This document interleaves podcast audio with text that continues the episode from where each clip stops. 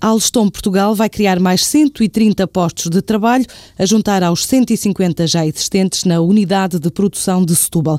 A empresa vai investir cerca de 12 milhões e meio de euros no alargamento das instalações da fábrica para aumentar a capacidade de produzir caldeiras de recuperação de calor de grande porte. Assim explica Ângelo Ramalho, presidente executivo da empresa no nosso país. Trata-se de um investimento de expansão da unidade de Setúbal da Alstom em Portugal, que existe desde 1976, eh, que exporta cerca de 50 milhões de euros ano na média dos últimos cinco anos. O que nós queremos é aumentar a capacidade instalada da fábrica e dar um passo em frente em termos de tipo de produtos que somos capazes de produzir aqui. Vamos investir 12,5 milhões de euros em processos técnicos para fabrico de caldeiras e de reaquecedores de vapor para serem utilizados nas designadas ilhas convencionais de centrais nucleares. Associada a este investimento à criação de postos de trabalho, 130 postos entre diretos e indiretos. É um projeto que foi ganho em competição com outras unidades e, portanto, para nós é um motivo de grande satisfação podermos trazer, numa altura destas,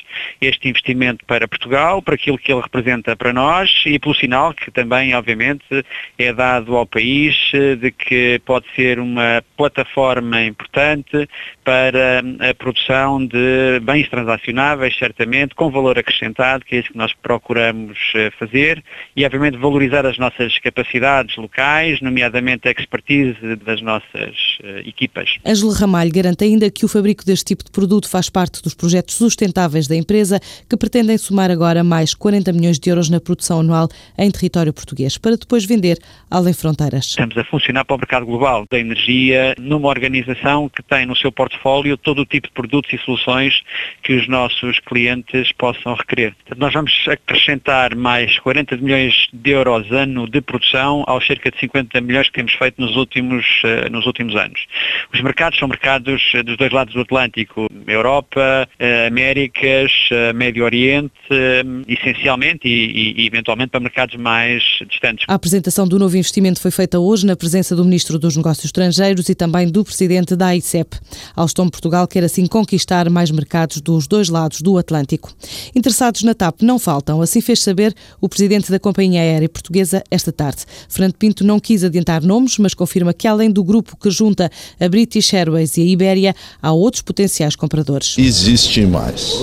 Não podemos falar de nomes, obviamente, mas o que eu posso dizer é que a, a TAP efetivamente está gerando um interesse grande pela posição que ela desenvolveu ao longo desses tempos. Né? O Presidente da TAP admite ainda que o dinheiro a encaixar com a privatização vai ser para recapitalizar a empresa, mas não adianta valores do negócio nem percentagens do capital a privatizar. Eu vi que foram divulgados aí valores, mas nós de maneira nenhuma podemos assinar embaixo desses valores. Os cálculos são bem mais uh, complexos do que pura e simplesmente pegar números e brincar um pouco com eles. Esse valor não existe ainda. E a privatização ah, então será... partir para um valor desse agora não, não funciona. A privatização será 100%? Isso é uma decisão do governo que ainda não foi tomada. Fernando Pinto defendeu ainda a manutenção da base da empresa em Lisboa pela localização geográfica ter sido até aqui uma mais-valia para a TAP.